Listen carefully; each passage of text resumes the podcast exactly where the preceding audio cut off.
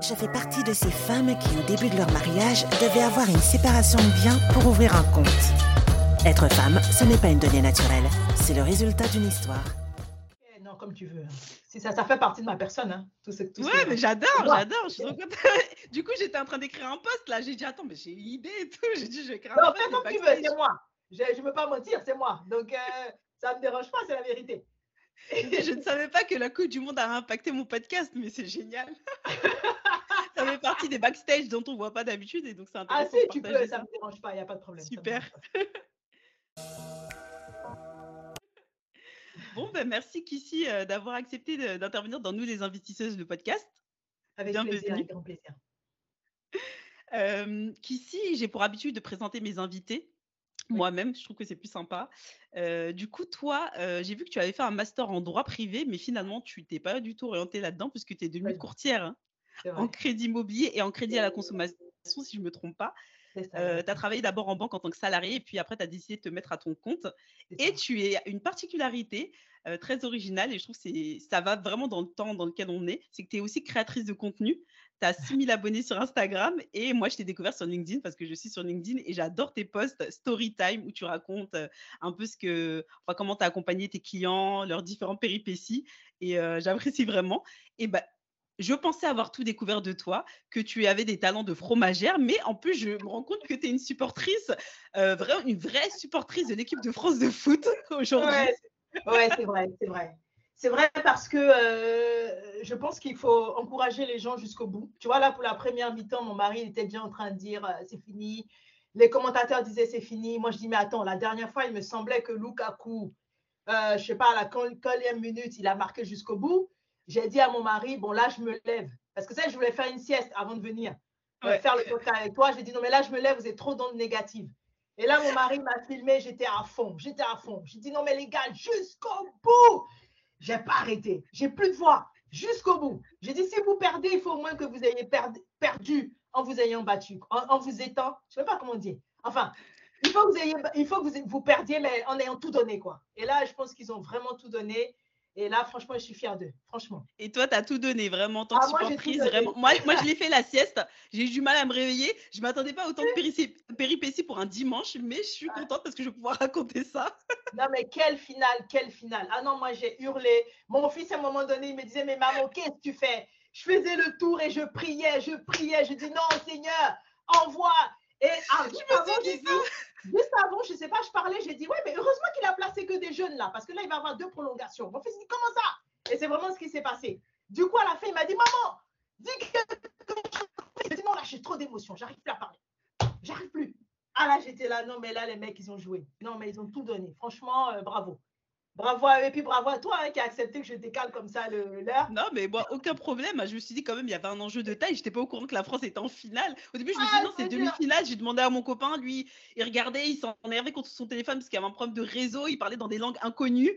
Et du coup, je me suis dit bon, je- j'entendais mes voisins crier. Je me suis dit bon, on va attendre. Peut-être même on va reporter parce que je sais pas ce sera quoi l'issue de ça. Mais finalement, tu es une vraie supportrice malgré la défaite. euh, voilà, tu te tiens aujourd'hui justement. Ah non, je pense que je suis la seule dans mon village qui a autant crié parce que tout le monde se taisait, tout le monde ne crie quand il y a des victoires.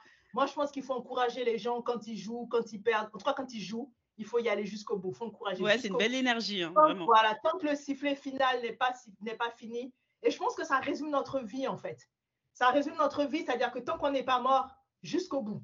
Jusqu'au bout, il faut avoir le, le courage. Jusqu'au bout, il faut se dire, c'est possible. Jusqu'au bout. Ben, c'est une belle entrée en matière, du coup.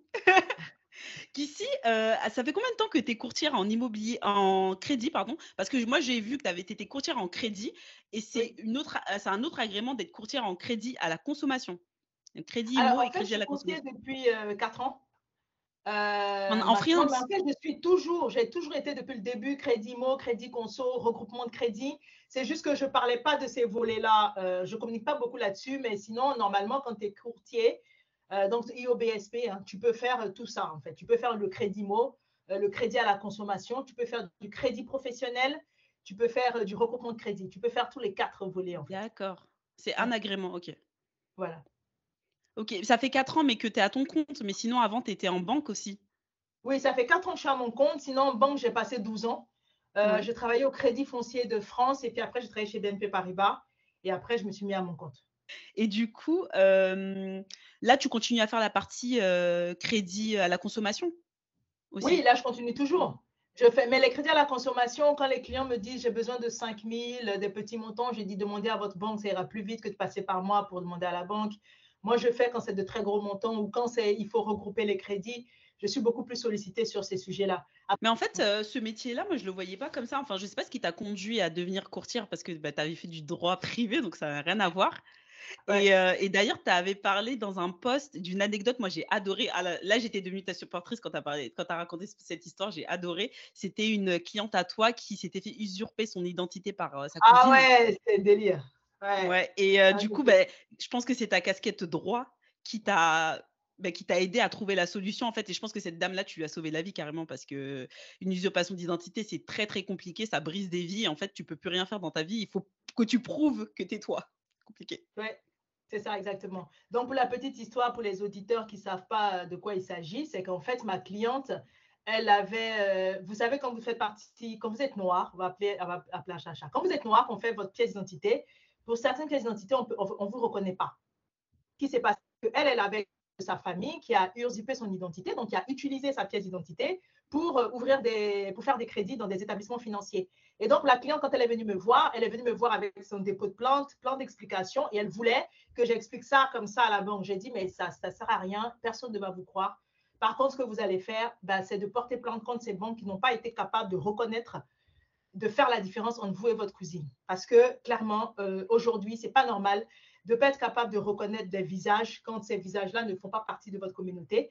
Et j'ai dit aujourd'hui, euh, non, tous les Asiatiques ne se ressemblent pas, non, tous les Noirs ne se reconnaissent, ne se ressemblent pas. Et donc aujourd'hui, c'est aux banques de faire le nécessaire pour reconnaître les personnes. Donc il faut les attaquer tout simplement et ils vont vous déficher et régler le problème. Donc c'est ce qu'elle a fait et on a pu la financer. Voilà, je, je lui ai dit, il faut traiter le problème à la racine plutôt que de venir faire un mea culpa alors que vous n'êtes pas responsable. Donc, elle a écrit un courrier. Enfin, elle s'est mise dans une position d'infériorité, j'ai envie de dire, hein, au lieu de, de, de, comprendre que la victime, c'était elle, clairement. Donc, du coup, Mais ça euh, se comprend parce que bah, c'est une institution, une grande ah institution, et elle, c'est juste une particulier, bah, elle se dit quel pouvoir j'ai. Mais elle avait la loi avec elle. Voilà, et en fait, elle n'a pas réfléchi à ça, quoi. Elle s'est dit que c'était sa faute parce qu'elle se sentait coupable, parce que c'était sa cousine. Donc, elle s'est dit, euh, c'est ma cousine, je me sens coupable, c'est ma faute, j'aurais dû faire attention. Eh bien, non. Si vous avez votre portefeuille ouvert, ça ne donne pas le droit aux gens de prendre l'argent dedans si vous ne leur avez pas donné l'argent. Ils n'ont pas le droit de faire ça. Voilà. Ça s'appelle du vol, oui. Normal. Donc, euh, effectivement, on a réglé le problème comme ça. Elle a acheté un bien et puis maintenant, elle m'a recontacté maintenant, là, récemment, pour en acheter encore un deuxième. Donc, elle continue sa vie, en fait. Et c'est vrai que c'est ma casquette de droit qui m'a permis de faire ça.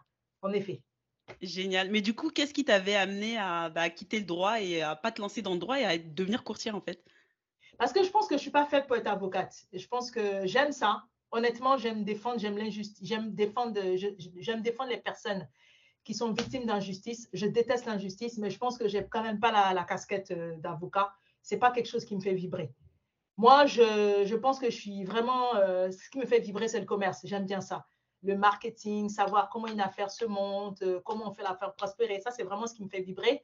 Mais seulement à l'époque, je l'ignorais. Donc, euh, j'ai fait du droit euh, parce que ma mère m'a dit fais du droit. C'est pas ma vocation, je pense. C'est pour ça que j'ai pas fait. D'accord. pas terminé. Mais ta vocation, c'était quand même d'aider. Donc, au final, voilà. de régler ces Ma vocation, c'était d'aider. Donc, j'ai beaucoup appris dans le droit, notamment le fait de, de, connaître la loi, de connaître les subtilités de la loi et de savoir comment l'utiliser à son avantage. Euh, comment se défendre. Donc, ça m'a beaucoup aidé, ça m'aide encore toujours.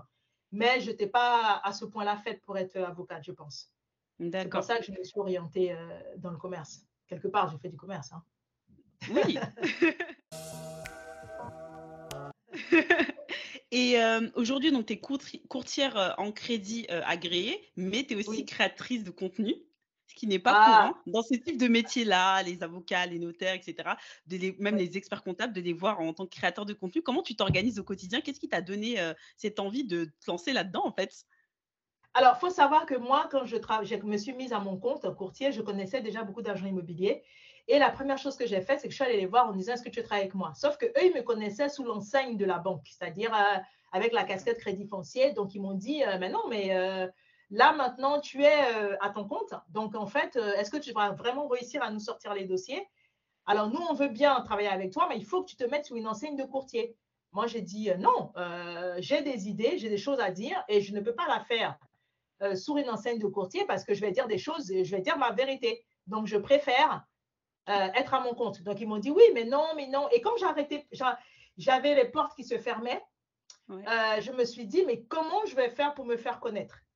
Et là, j'ai une amie qui, qui vit aujourd'hui au Canada qui m'a dit, ben, pendant la période de Noël, donc pendant cette période-là, elle est venue nous voir et puis elle m'a dit, mais si tu te mettais sur Internet? Et moi, j'ai rigolé, quoi. J'ai dit, quel Internet? Comment tu veux que je parle de crédit sur Internet ou les réseaux sociaux, les gens sont là pour se détendre? Enfin, je te parle de crédit, quoi. C'est fatigant, c'est technique. Elle m'a fait, non, mais nous, au Canada, c'est comme ça que nous, on choisit nos, prestataires. Et elle m'a ah. montré Voilà, elle m'a dit au Canada, c'est comme ça. Hein. Elle m'a dit, moi, j'ai fait construire ma maison au Canada. Euh, je, suis passée par euh, euh, des gens que j'ai connus par les réseaux sociaux. Donc, va parler de ton métier. J'ai dit, mais je raconte ça comment? Par quel bout je, prends ça? Et donc, elle m'a dit, bah, tu fais comme tu veux, mais il faut, que tu peux parler de, ton métier sur les réseaux sociaux. Donc, c'est comme ça que j'ai commencé. Les six premiers mois, j'étais seule à faire ça. Je ne voyais pas de courtier faire ça. Et je me suis dit, mais qu'est-ce que tu es en train de faire ici Qu'est-ce que tu es en train de faire? C'est ce que je me disais. Je me dis, mais tu es en train de jouer Hein, au lieu de, de, repartir à la table, de repartir voir les agents immobiliers, même s'ils te ferment la porte nez, c'est pas grave, reviens, reviens, reviens. Et tout. Donc, au bout de six mois, pas un client. Et je me suis dit, mais qu'est-ce que tu fais? Il faut vraiment que tu, tu, tu, fasses encore comme les autres. Il faut que tu repartes. Même si on te ferme la porte au nez, il faut repartir. Et euh, le confinement est arrivé. Et là, euh, j'avais à l'époque un cabinet de stratégie euh, bah, qui me suivait justement pour, pour mon travail et qui m'a appelé et qui m'a dit bah, bah, c'est génial, il y a le confinement, tu vas faire un live.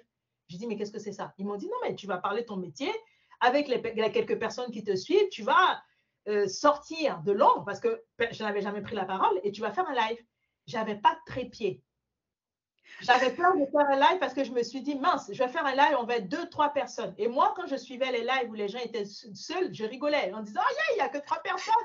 Ah, ils sont en train de se taper la honte. Donc, moi, quand elles m'ont dit de faire ça, j'ai dit, mais je vais me taper la honte quand même, avec trois personnes qui me suivent. Je vais avoir la honte. Elles m'ont dit, bah, c'est ça ou c'est rien. Alors, fais comme tu veux je n'ai pas trépied rien. J'ai pris un ensemble de, livres que j'ai mis les uns sur les autres. C'est ça qui m'a servi de trépied. Je me suis mis sur mon balcon. J'avais la coupe du confinement, puisqu'on était en confinement. Je n'étais pas prête, la coupe du confinement. Donc, j'avais les cheveux en bataille. J'avais pas. Alors, moi, je suis une adepte de, tous les soins esthétiques. J'avais rien. Enfin, j'étais moi, quoi, clairement, sans artifice. Et là, je dis. Naturel. Bon, bref, naturel. Bah, je dis, bon, allons-y. Hein. Donc, je mets le trépied, 15 personnes. Waouh, j'étais contente. Et puis, j'ai commencé à parler eh ben, du crédit, du truc, puis machin. Et là, juste à la fin, il y a une fille qui m'appelle. Elle me fait euh, Ah, ben, je suis contente euh, que, que, que, que, de te voir. Je, je suis contente parce qu'en fait, le fait que tu parles, je sais que tu existes vraiment. Donc, elle me dit Maintenant, euh, je veux bien essayer avec toi. Et puis, c'est parti. Donc, une première. Ensuite, j'ai eu une deuxième qui me dit Mais je, je, est-ce que on était. Donc, on venait maintenant d'être déconfinés? On était en banque et on partait en banque, je l'accompagnais et j'étais, je cherchais la banque et j'étais parmi toute une foule avec un masque et elle m'a dit qu'ici. Et j'ai dit, comment tu peux me reconnaître? Il y a plein de gens autour de moi. Elle m'a dit, je te reconnaîtrai entre mille. Et elle m'a dit, est-ce que je peux te prendre dans mes bras? J'ai dit, comment ça? Elle m'a dit, non, mais grâce à toi, aujourd'hui, je deviens propriétaire. Et là, je me suis dit, ah bon? Donc, en fait, avec tout ce que je dis, il y a des gens qui m'écoutent. C'est-à-dire, je pensais que personne m'écoutait, en fait. Euh, maintenant, j'aimerais passer à la deuxième partie, euh, qu'on parle un peu plus de ton métier de courtière. Euh, bah, pour essayer de le présenter un petit peu, que les gens puissent mieux comprendre, parce que c'est vrai qu'habituellement, quand on veut acheter, on se dirige vers sa banque et les gens ne savent pas qu'il y a d'autres possibilités. Et du coup, moi, je voulais savoir quelles sont les demandes les plus récurrentes de tes clients. Est-ce que c'est plutôt sur du crédit IMO ou du crédit à la conso? En fait, quelle, est la typologie de tes clients? Si c'est des couples, est-ce qu'ils sont mariés ou ce sont des personnes célibataires ou tu as un peu de tout? Alors, en fait, c'est des personnes en couple ou célibataires qui ont entre 25 euh, et 30, 35 ans, c'est la majorité. Euh, je suis beaucoup contactée par les femmes, c'est-à-dire que même quand ils sont en couple, c'est les femmes qui m'appellent en priorité, quelquefois par les hommes, mais c'est beaucoup par les femmes. Euh, voilà, c'est des gens qui ont quand même des revenus confortables, ça m'a surpris aussi. C'est juste que le seul, euh, le seul bémol dans leur dossier, c'est que comme ils n'ont pas pensé que l'acquisition, euh, devenir propriétaire, c'était possible pour eux, ils n'ont pas assez d'épargne parce que ce n'est pas quelque chose qui rentrait dans leur façon de penser. Voilà la particularité. D'accord, donc ils n'ont pas assez d'apport en fait pour le projet. Ils n'ont pas assez d'apport pour le projet, mais, mais ils ont des revenus euh, confortables. Parce que euh, tu disais que c'est plutôt des femmes, donc c'est celles qui te suivent en fait sur les réseaux, je pense. Majoritairement des femmes, oui. D'accord, mais euh, tes clients, c'est vraiment euh, les réseaux sociaux qui te les apportent ou tu as aussi du bouche à oreille? Vraiment, les réseaux sociaux, c'est vraiment les réseaux sociaux qui m'apportent les clients. Aujourd'hui, principalement, c'est vraiment les réseaux sociaux. Et ensuite, maintenant, des agents immobiliers me voient sur les réseaux, me demandent s'ils peuvent travailler avec moi. Mais aujourd'hui, ce qui m'apporte vraiment les clients, c'est les réseaux sociaux. Hein. C'est Instagram. Hein. Après, j'ai commencé maintenant à aller un peu sur LinkedIn parce que mon frère m'a dit, euh, tu es sur Instagram, bah, sur LinkedIn. Mm. Hésité à aller un peu sur LinkedIn parce que je trouvais que c'était très sérieux, très. Alors que moi, je suis toujours, euh, enfin, je suis dans tous les sens et tout. Donc, euh, j'hésitais un peu et puis je me suis dit, bon, bah, je vais être moi et je vais aller sur LinkedIn. Hein, et puis voilà. Et c'est une bonne chose, hein, parce que tu apportes ta fraîcheur et LinkedIn, en fait, c'est plus comme avant et ça dépend, en fait, bah, s'il y a des gens comme toi qui viennent. et si tu renouvelles bien ton réseau, tu tombes sur des pépites et on s'éclate bien, moi, je trouve. Oui, c'est vrai, vrai. Moi, j'ai laissé Instagram pour être à fond sur LinkedIn. Ah ouais, tu vois, pourtant, tu vois, moi, j'aime beaucoup, beaucoup Instagram parce que je peux partager des choses sans qu'on me dise, oh, on est sur LinkedIn, tu vois. On n'est pas sur Facebook, euh, on n'est pas sur Twitter. Voilà. Ou on n'est pas sur Facebook, il ne faut pas Facebookeriser, gna, gna, gna, tu vois. Alors que sur Instagram, je peux tout dire. Hein. je peux dire, oh là, je suis dans le centre. Tu vois, là, par exemple, je peux, je peux dire, euh, comme la dernière fois, j'étais dans le RER e et il y a deux filles qui, se, qui critiquaient euh, une copine à elle qui n'était pas là. Je ne peux pas raconter ça sur LinkedIn. Par contre, ça, je peux dire en story sur Instagram. Oh, c'est-à-dire, je peux saisir des instants de vie euh, qui sont réels. Je peux faire, par exemple, je me suis photographié, pas les, personnes, mais moi, en disant voilà, je suis dans le métro, je suis en train d'aller aider ma soeur, et là, il y a deux filles qui sont en train de critiquer leur copine parce qu'elle a mal choisi son copain. Donc, j'espère que ce n'est pas vous. Et donc, tu vois, ça, c'est des sujets dont je peux parler qui n'ont rien à voir avec le crédit, mais qui de, de, des instants de vie, en fait. Et donc, avec les abonnés, on a beaucoup rigolé. Et j'ai dit, j'espère que tu as bien choisi ton copain. Et chacune disait, j'espère que ce n'est pas mes copines. Donc, on a bien rigolé. Et ça, c'est des choses qu'on peut faire sur Instagram qu'on ne peut pas faire sur LinkedIn parce que sur LinkedIn, il faut toujours rester assez pro. C'est un peu compliqué. Sur LinkedIn, on peut se lâcher, mais c'est moins l'usage, on est moins à l'aise de le faire. Et effectivement, sur Instagram, tu peux partir un peu dans tous les sens. Mais moi, ce que j'ai apprécié, c'est que dernièrement, tu t'es lancé un petit peu, tu as mis une photo de toi avec ton tablier de fromagère. Et euh, c'était intéressant aussi, on a besoin de ces petits moments-là d'apprendre à mieux connaître la personne. Et euh, ça humanise et ça crée aussi un autre lien que parler tout en business. On est des êtres humains. Ok, c'est un réseau professionnel, mais il a le droit d'être fun. Hein. Oui, c'est vrai. C'est vrai, c'est vrai. Donc moi, moi j'apprécie ça particulièrement.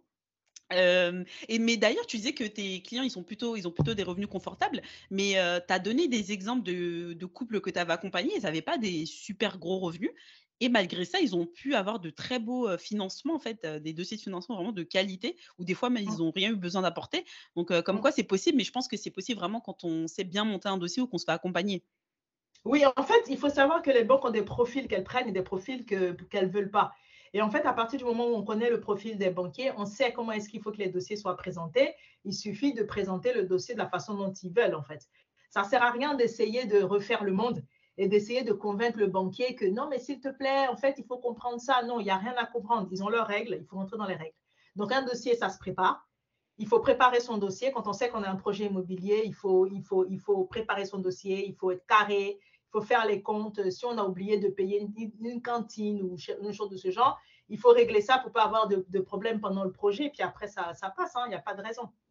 D'accord. Donc, en fait, euh, ça revient à ma question suivante. Mais un dossier de crédit, c'est on, déjà, on, regarde à la loupe tous vos comptes. Il faut que tout soit nickel. Donc, faut que voilà, faut tout nettoyer avant d'y aller. Donc, c'est comme si tu fais visiter, tu as des invités, tu nettoies vite ta maison. C'est ça, c'est ça. Il faut se présenter sous son beau jour. C'est exactement ça. Tu as parfaitement bien résumé.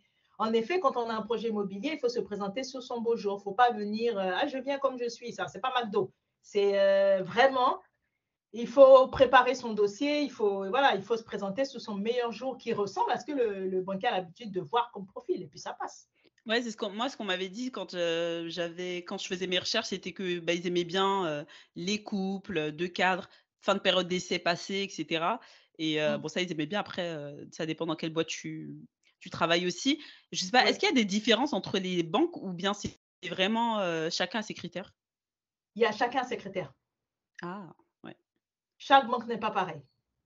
Ok. Vraiment, chacun a ses critères, chacun a ses profils, chacun a sa politique commerciale, c'est pas du tout pareil. Mais c'est vrai que nous, on a tendance dans notre inconscient collectif à penser que la banque, c'est un établissement public. Donc déjà, ce n'est pas un établissement public, c'est un établissement privé. Ensuite, on a tendance à penser que c'est nos amis. Donc, ce n'est pas une question d'amitié, c'est une question de, de finance. Et chaque banque a ses règles. Donc, ce n'est pas parce que la banque A a refusé votre dossier que c'est refusé dans toutes les banques. Non. Chaque banque a ses règles, chaque banque ses politiques, chaque banque ses préoccupations. Et il faut tomber au bon moment avec euh, le bon, la bonne banque. Et même dans la bonne banque, il faut connaître les bons conseillers, les conseillers plus ou moins, euh, euh, je ne vais pas dire pas bon, mais plus ou moins, hum, voilà. Arrangeant Non, ce n'est pas une question d'arrangeant, c'est qu'il y a des conseillers qui sont hyper commerciaux. C'est-à-dire que quand vous présentez le dossier, ils vont vous dire, bon, le dossier comme ça, ça ne ça peut pas passer pour telle ou telle raison. Donc, il faudrait que ce soit plus, euh, je ne sais pas moi, qu'il faudrait qu'il y ait peut-être 4-5 000 d'apports de plus pour que le dossier soit finançable. Et il y en a qui vont simplement vous dire non, le dossier ne passe pas. Vous voyez là, tu. tu, D'accord, ils ne vont, pas, ouais, ils vont pas approfondir et en fait, euh, vont te faire n'importe quoi. Voilà, il y en a qui vont te dire ah non, le dossier c'est bon, je l'ai présenté. Et même quand c'est refusé auprès de la caution, ils vont argumenter. Et il y en a qui vont te dire ah non, non, euh, c'est pas passé alors qu'ils n'ont pas présenté la caution. D'accord. Et donc, nous, en tant que courtier, on se passe le mot. C'est-à-dire que moi, si je sais que je dois présenter, exemple, un dossier, je ne sais pas moi, à, tel endroit, allez, je prends d'Argenteuil comme ça. Si, si j'ai déjà présenté des dossiers à Argenteuil, je sais quels sont les bons banquiers, quels sont ceux à qui je ne vais même pas donner le dossier de mes clients. Je le sais. Et donc, je sais que si j'ai un dossier à Argenteuil, je donne ici. Si j'ai un dossier à choisir le roi, je donne ici. En fait, à chaque fois que je rentre en interaction avec un banquier, dans mon esprit, je sais comment il va travailler, je dis, lui, tel dossier, ça ira chez lui, et lui, pas lui. Alors, le client, lui, il ne sait pas. Donc, il va, il, va, il va prendre son dossier, il va dire, ah, j'ai un dossier à. Il va aller le filer à telle personne et il ne sait pas qu'en fait, euh, bah, le conseiller, il n'est pas terrible. D'accord, donc il y a vraiment une réelle, euh, un réel intérêt à être accompagné parce qu'il y a une expertise, il y a aussi des relations, je pense que c'est très relationnel, euh, de connaître la banque, les, personnes, etc. C'est ça qui joue, hein, qui fait la différence. Hein. C'est ça qui euh. fait la différence. Moi, j'ai des dossiers, c'est les mêmes dossiers, les mêmes profils. Le premier dossier, j'envoie dans une banque, boum, le dossier est pris. Même profil, hein, deux clients, 6 000 euros d'apport, euh, 6 000 euros de revenus mensuels, euh, les deux, euh, 6 000 euros d'apport, 6 000 euros de revenus, 6 000 euros, de, 6 000 euros de revenus mensuels, 6 000 euros d'apport, les deux dossiers, mais les deux dossiers étaient dans le même secteur. J'ai envoyé un dans une agence accord, dans la même banque. Hein. J'ai envoyé l'autre dans l'autre agence, refus. Le même dossier, même profil.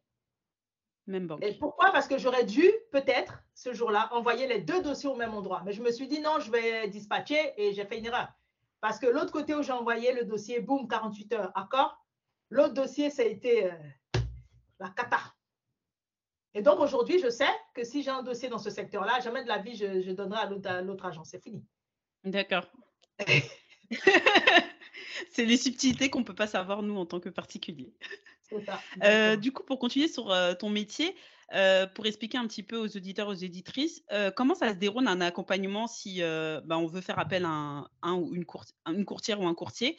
Ben, Si on veut travailler avec toi, comment ça se passe en fait? C'est quoi ton mode de rémunération? Parce que je sais qu'il y a différents types de modes de rémunération chez les courtiers. OK. Quel qu'il soit, bah, si tu peux nous présenter un petit peu ça, comment ça se déroule, comme tu parlais tout à l'heure de ta cliente, vous êtes vu. Enfin, je ne savais pas que c'est possible. En fait, alors, normalement, les clients m'appellent parce qu'ils me voient déjà sur les réseaux sociaux. Donc, l'avantage d'être, d'avoir un réseau social, c'est que bah, les gens, quand ils te choisissent, il n'y a pas de surprise. Ils ne sont pas étonnés. On dit, ah, mais ici, je pensais que tu ressemblais à une autre personne. Non, parce que c'est vraiment moi. Ils me voient. Donc, bon. Donc, ça, déjà, c'est réglé ils me connaissent puisqu'ils ont vu mon profil. S'ils m'ont vu sur LinkedIn, ils ont déjà mon CV, donc ils me, connaissent. Donc, ils me choisissent. On, commence déjà à regarder combien est-ce qu'ils peuvent emprunter, euh, où est-ce qu'ils veulent acheter, etc. Ensuite, je vais, leur expliquer tout ça. Et ensuite, ils vont me donner un mandat pour me dire, voilà, je te donne l'autorisation de rechercher le crédit pour moi. Ensuite, moi, je vais aller chercher le crédit pour eux. Moi, je suis payé que si j'ai obtenu le crédit. Si je n'ai pas obtenu le crédit, ils ne me doivent rien. Donc, moi, je vais chercher le crédit pour eux. Euh, et là, il va se passer deux choses. Soit euh, la banque avec laquelle euh, je, que je vais solliciter, c'est une banque avec laquelle j'ai un partenariat. Dans ce cas-là, je vais aussi recevoir une rémunération de la part de la banque. Soit à, hauteur du montant emprunté, mais après, c'est des, des, commotions. Soit je n'ai pas de commotion avec la banque, donc du coup, je n'aurai pas de rémunération du côté de la banque, j'aurai que la rémunération de mon client. Mais dans tous les cas, côté client, je suis payé que si j'ai obtenu un prêt. Donc, si je n'ai pas obtenu de prêt, le client ne doit rien. D'accord, donc c'est des honoraires euh, voilà, fixes? C'est ça, c'est des honoraires fixes qui sont compris entre 1500 et 2000 euros. Ouais, c'est à peu près. Ouais, c'est ce que je me disais. Je me disais 1600, 1008 ou 2000 en fonction des courtiers. Mais ok. Voilà, entre la, la moyenne des courtiers, on est entre 1500 et 2000 euros par dossier et on est payé que si on a, on a, on a obtenu le prêt. Donc, pas de bras, pas de chocolat. Je ne sais pas c'est quoi l'expression. Donc, ça. voilà, donc recourir à un courtier, j'ai envie de dire, c'est gratuit, quoi, parce qu'on est payé au résultat. Pas de, pas de crédit, rien. Effectivement. Mais du coup, est-ce que, euh, ben, voilà, si tu es payé au résultat, tu ne vas pas prendre non plus tous les dossiers. Est-ce qu'il y a des dossiers que tu pourrais, que tu peux refuser? Mmh, Moi, c'est différent parce que, euh, comme les clients me sollicitent vachement en amont, euh, je prépare les dossiers avec eux, quelque part. D'accord. C'est-à-dire en amont? En amont, c'est des ont rien trouvé encore. Ils ah! m'appellent, ils n'ont rien trouvé. Je vais, on va regarder ensemble ce qui va, ce qui ne va pas. Je leur dis ça, ça ne va pas. Euh, ça, ça va, il faut plutôt faire ça. Donc, quand ils viennent, ils ont déjà préparé le dossier. On a déjà préparé le dossier ensemble. C'est vachement intéressant ce que tu dis. Voilà, je n'ai pas à refuser puisqu'on a préparé ensemble. En, fait, c'est des personnes qui n'ont pas trouvé le bien alors. Donc, c'est des personnes qui se préparent à l'avance. Tu revois s'il y a besoin de travailler sur le compte. Ben, il y a des petites choses qui ne vont pas. Euh, est-ce qu'il faut encore euh, économiser aussi de l'argent pour avoir un peu plus d'apport Et d'accord. Voilà. En fait, comme les, les, personnes me sollicitent longtemps avant d'avoir démarré le projet, en fait, on a préparé le dossier ensemble. Donc, de, de, je ne peux pas avoir de refus, on l'a préparé ensemble. En revanche, enfin, je ne veux pas avoir de refus. Je peux pas avoir des couacs, comme là, comme ce que je t'ai expliqué, que j'envoie le dossier dans deux secteurs et puis l'autre côté, voilà, ça, ça peut arriver. Malheureusement, c'est comme ça, c'est la vie.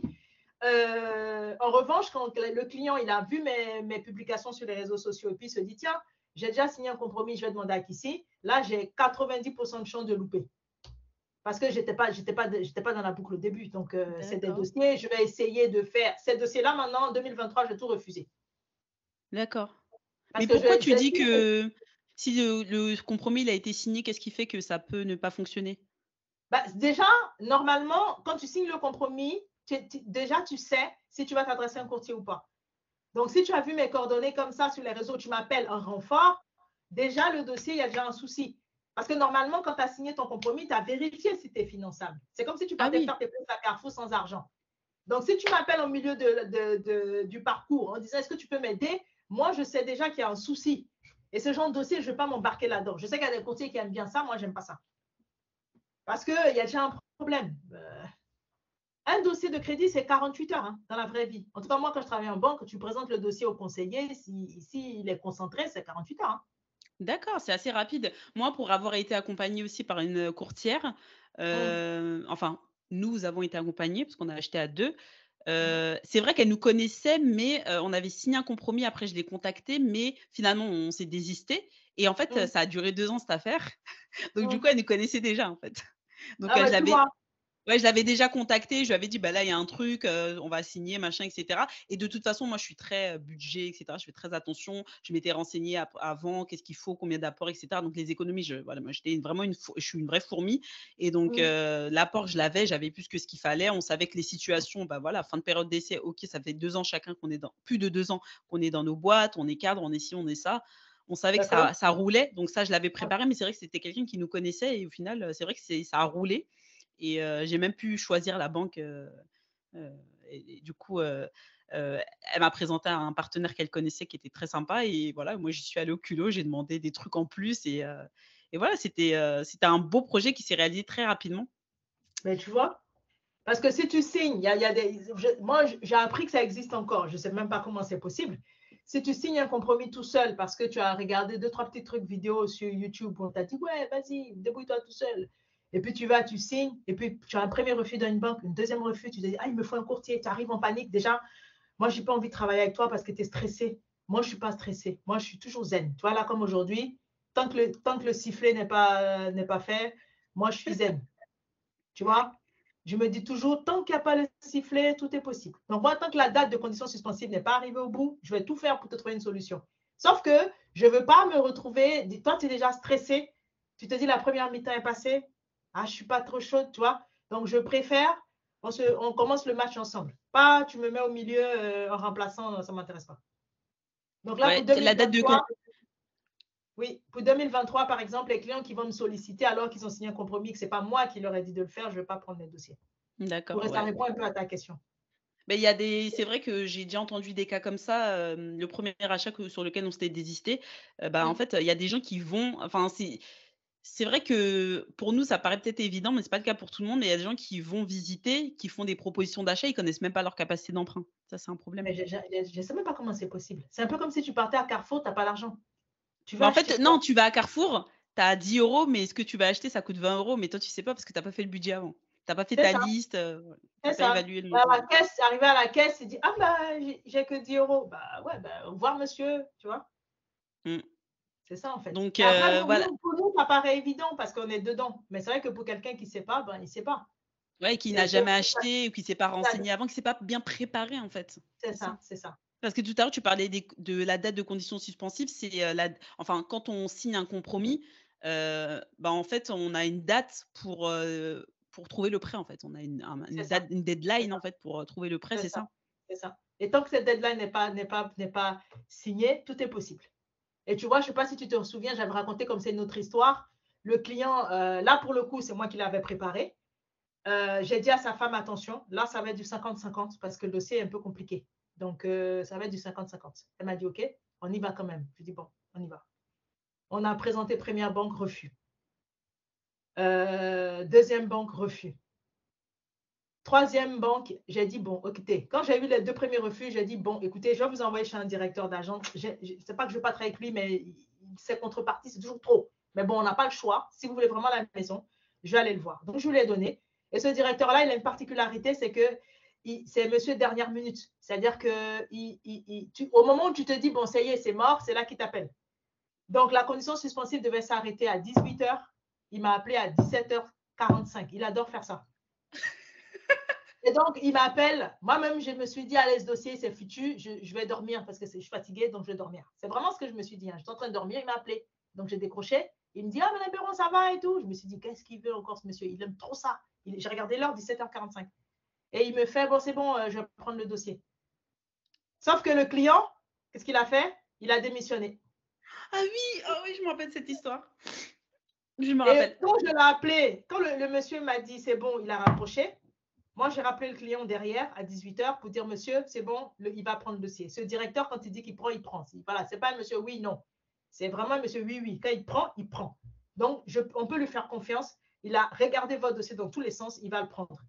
Et au lieu de me dire, Madame Perron, à cause de tous les refus, j'ai eu peur, j'ai démissionné, il ne m'a pas dit. Donc, on est allé en banque et tout, et sauf que ce directeur, il a vérifié tout les- et il s'est rendu compte que le client a démissionné. Oui, parce que tu nous as expliqué, je crois, dans une, heu, parce que tu fais des petites vidéos sur YouTube, que, une banque peut aller demander, en fait, peut se renseigner auprès de votre employeur, heu, pour savoir si vous êtes en période d'essai, en préavis, heu, oui, c'est elle légal. a le droit. Mhm. Donc, le- là, pour le coup, il a vérifié. Donc, sa femme, qui était le maillon fort du dossier, travaillait toujours, il n'y avait pas de souci, mais lui, il avait fait un abandon de poste.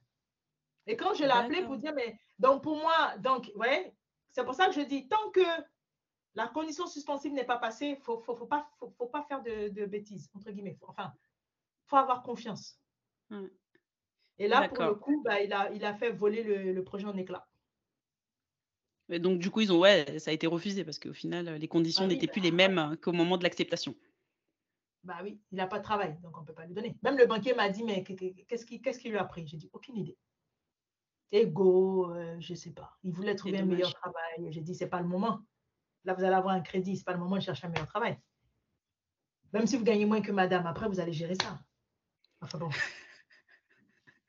c'était fait, hein. Ouais, bah, dommage, tant pis, ça ça servira de leçon. Voilà. On apprend. Du coup, pour la troisième partie, heu, de l'interview, je voulais parler, bah, du coup, on va rentrer dans le sujet, heu, parce que là, nous, on a parlé un peu de termes techniques, je ne sais pas si tout le monde a réussi à suivre, heu, de l'achat de la résidence principale. Moi, pour moi, je considère que je te l'avais dit, hein, que c'est un pilier d'investissement. Mhm. il y a 2 écoles, il y a des gens qui disent: «Non, il faut pas acheter sa résidence principale, il faut investir, avoir des revenus locatifs». Moi, je pense sincèrement que, comme je le dis souvent avec mon conjoint, être locataire à la retraite, c'est chaud. Heu, parce que voilà, on on a une baisse de 50 de de ses revenus, je me dis: «Continue à payer, un poste de dépense qui est aussi important dans, ouais, c'est le poste le plus, important, le, loyer ou le crédit. Quand on a la retraite avec une baisse de, revenus, c'est aussi un, élément de stress. Et donc, moi, je conseille vraiment de, si on peut et si on a cette volonté-là, d'être propriétaire au moins à sa retraite et d'avoir d'être propriétaire de sa résidence principale, parce que louer un appartement quand on a 60 ou 70 ans, moi personnellement, même en tant que propriétaire, je loue pas. avec les lois qui sont très protectrices sur les, sur les particuliers en France, hein, sur les locataires. Donc, moi, je considère que vraiment pour des raisons financières et de complexité de la, situation actuelle, c'est mieux d'être propriétaire, d'être propriétaire de sa résidence principale. Et du coup, moi, la question, c'était de savoir, ben, toi, qu'est-ce qui t'a amené à investir la première fois? Alors, moi, ce qui m'a amené, déjà, moi, il faut savoir que bah, déjà, je suis ici de l'immigration, ça se voit, ça s'entend parce que j'ai encore un fond d'accent. Euh, pour moi, quand je suis arrivée en France, je crois que j'avais 15 ans et euh, j'ai atterri directement ben, en HLM, mais pour moi, c'était un logement normal. Euh, et mon frère était dans une école de commerce et en fait, il y a un, ami à lui qui est venu un jour à la maison qui lui a dit Ah, habites en HLM Et mon frère, c'est la première fois qu'il entendait ça. Donc, il a dit Non, qu'est-ce que tu appelles HLM Et le jeune homme lui a dit Non, mais c'est un, logement pour les pauvres. Mon frère a dit Ah bon? Comment ça C'est un peu comme si on venait de découvrir que nous étions pauvres. un logement pour les euh, pauvres, la définition. Voilà, voilà ce qu'il lui a dit, puisque nous, on venait d'arriver d'Afrique, on est arrivé en août en même temps, et mon frère est allé à l'école, moi pareil. Donc nous, comme le logement était fort décent, nous ignorons que nous étions euh, dans un logement considéré en France comme étant un logement de pauvres. Et donc, quand c'est mon frère, il a dit à mon frère, mais non, vous êtes ici en France et vous êtes en HLM. Donc, on a commencé à poser des questions à ma mère, qu'est-ce que c'est qu'un HLM, etc. Donc, moi, déjà, ça est resté un peu dans ma tête. Bon, euh, quand j'ai terminé mes études, ah, et donc j'ai compris tout de suite, ah, c'est pour ça que nous sommes entre nous, en fait. Donc, c'est là que j'ai compris. ah, c'est pour ça. D'accord. OK. Donc, on a, on a intégré le truc et on s'est dit, bon, OK. Donc, moi, ensuite, bon, j'ai fait mes études, etc. Et puis, euh, quand j'ai commencé à travailler en banque, j'ai vu qu'à l'époque, des gens qui gagnaient 1200, 1300, ils venaient, ils achetaient.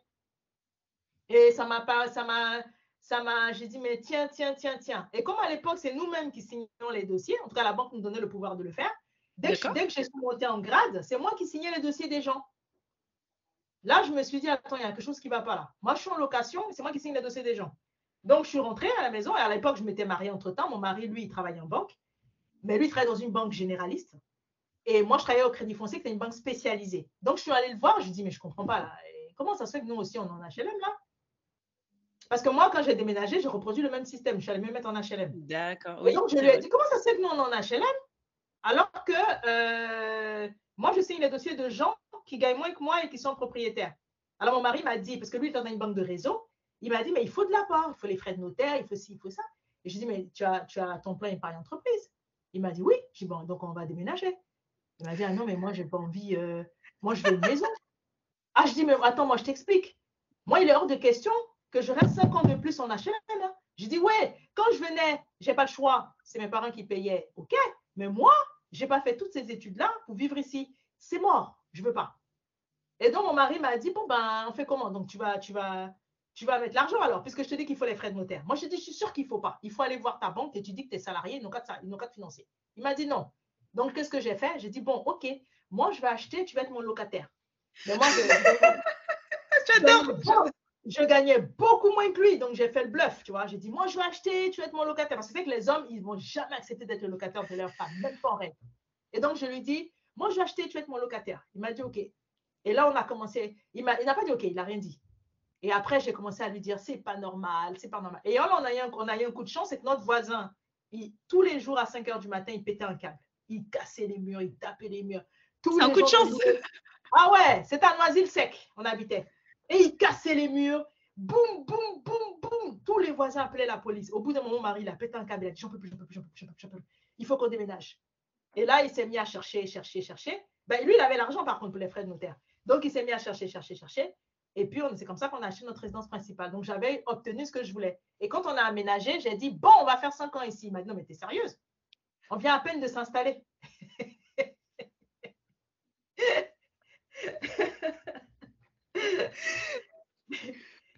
Pardon. j'ai dit non, attends, euh, parce que moi j'avais été formée au, crédit foncier et on disait, bon, pour être propriétaire, il faut avoir un profil, pour être investisseur, pardon, il faut un profil investisseur.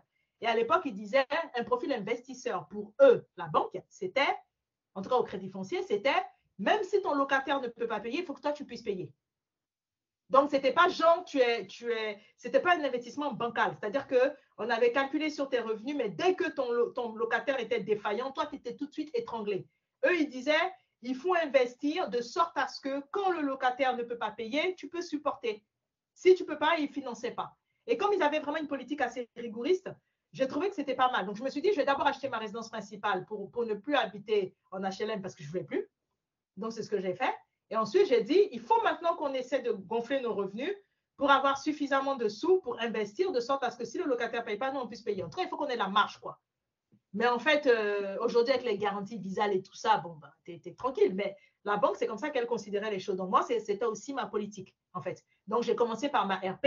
Et puis, on a eu un, un, accident de parcours dans le sens que euh, mon mari a été malade à un moment donné, au bout des cinq ans que j'avais fixé. Et à un moment donné, quand on est malade, quand la, quand la maladie est beaucoup trop grave, c'est difficile de s'assurer. Et donc, ça nous a un peu modifié notre stratégie. Voilà un peu le, pourquoi. Mais moi, c'est vrai que moi, je suis une adepte de la résidence principale. J'estime qu'avant d'aller louer aux autres, enfin, la charité commence par soi-même. Mm. Donc, il faut déjà commencer à habiter soi-même un logement avant de. Moi, c'est ma philosophie. D'accord. Je vais revenir sur plusieurs points. Euh, tu disais que bah, toi, tu as découvert que tu vivais en HLM et tu as reproduit le schéma familial. Et c'est ce qu'on a tendance à faire, que moi aussi, j'ai failli faire aussi. Euh, puisque nous aussi, enfin, moi, ma mère, euh, elle avait trouvé un appartement dans le privé et peut-être que ça devenait trop cher. Et donc, du coup, elle a eu un, premier logement à HLM mmh. et un deuxième. Et ben en fait, dans ma ville, en plus, je viens d'une ville où euh, j'étais dans, vraiment dans la banlieue et dans la cité, mais elle a voulu en sortir, donc on a redéménagé, toujours en HLM. ben, moi, on m'avait appris à même si tu n'en as pas besoin, dès que tu peux, tu fais ton dossier de HLM, machin, et tu renouvelles chaque année, etc. J'avais jamais eu de proposition et là, ça a commencé à presser. Je voulais quitter le domicile familial. et puis moi, je suis quelqu'un d'impatiente. et en fait, j'ai dit, bah, ça me saoule, ça, j'ai pas envie. du coup, j'ai cherché une résidence étudiante. J'ai eu la possibilité de sortir de mon coin. Donc, je suis allée à Paris. Pas les plus beaux quartiers de Paris, mais déjà de, sortir. Mais j'avais quand même cet aspect de propriété parce que moi, mon père, il, Bon, il a vécu à la fin de sa vie en France, mais il vivait pas en France, il vivait en Côte d'Ivoire. puisqu'il avait, il était, il travaillait chez Air Afrique et donc du coup il était basé en Côte d'Ivoire, donc il avait une maison, etc. Lui, il avait été propriétaire même avant de rencontrer ma mère, mais il était plus âgé. Il avait un appartement, après il a, construit sa maison, etc. Donc lui, il était déjà là-dedans dans l'investissement parce que bah, je pense qu'aussi c'est en Afrique quand on veut, quand on peut, on, achète, on construit un terrain, etc. Voilà et ma mère, en fait, ce qu'elle faisait, c'est qu'elle nous avait ouvert à ma sœur et moi un plan d'épargne logement. Et elle me disait tout le temps, donc elle mettait de l'argent tous les mois, elle sacrifiait pour faire ça. Et elle disait, oui, c'est pour que vous puissiez acheter. Parce que du coup, le plan d'épargne logement permettait d'avoir accès à un crédit à, taux préférentiel à l'époque pour pouvoir acheter. Et du coup, j'avais ça dans la tête. donc du coup, bah voilà, j'ai pas reproduit ce schéma-là entre guillemets, même si au final j'ai acheté un logement social. non, mais tu as acheté dans le cas. Oui, j'ai acheté. J'ai acheté parce que c'était une belle affaire dans une belle ville, mais j'ai acheté, ouais. Voilà, tu as acheté. Donc moi, moi euh, une fois que, en fait, moi, j'ai reproduit le schéma familial parce que je ne savais même pas que c'était possible. Et puis que j'étais étudiante aussi. Parce que quand je me suis mariée, j'étais toujours étudiante. D'accord. Je me suis mariée jeune. Voilà. En fait, j'étais toujours étudiante. C'est pour ça que j'ai reproduit. Parce que j'étais étudiante. Donc, euh, j'ai quitté mes parents. Je continuais d'étudier. Je travaillais en même temps j'étudiais. Mais j'étais encore étudiante. Et en fait, euh, c'est quand je suis rentrée dans la vie active complètement et dans la banque que j'ai vu, mais attends, être propriétaire, c'est donné en fait. Donc, je vais devenir propriétaire. C'est ça en fait. C'est parce que je n'avais pas, pas la connaissance, cette connaissance qui me manquait. Et c'est dès que de par ton métier. Voilà. Mm. De par mon métier que j'ai commencé à avoir une démangeaison. J'ai dit, ah non, non, je sors de l'HLM. Voilà, c'est comme ça qu'en fait. Parce que je n'avais pas cette connaissance, cette facilité. Oui, exactement, c'est ça. ça va être compliqué. Enfin, je ne savais même pas que c'est un monde qui existait. Mais quand j'ai commencé moi-même à signer les dossiers, j'ai dit, ah non, non, non, non, non, non. Tu ne peux pas signer les dossiers des gens. C'est comme si là, je parlais de crédit aux gens alors que je ne sais pas ce que c'est. Ou comment je ne suis pas propriétaire, ce n'est pas logique.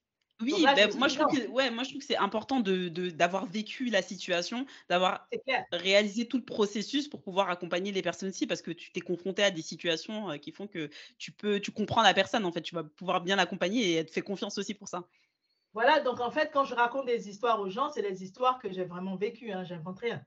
Donc, euh, c'est ça, en fait. Donc, euh, ouais, c'est comme ça que je, en tout cas, que je suis devenue propriétaire de ma résidence principale parce que j'ai été de l'autre côté, j'ai vu que ce n'était pas difficile.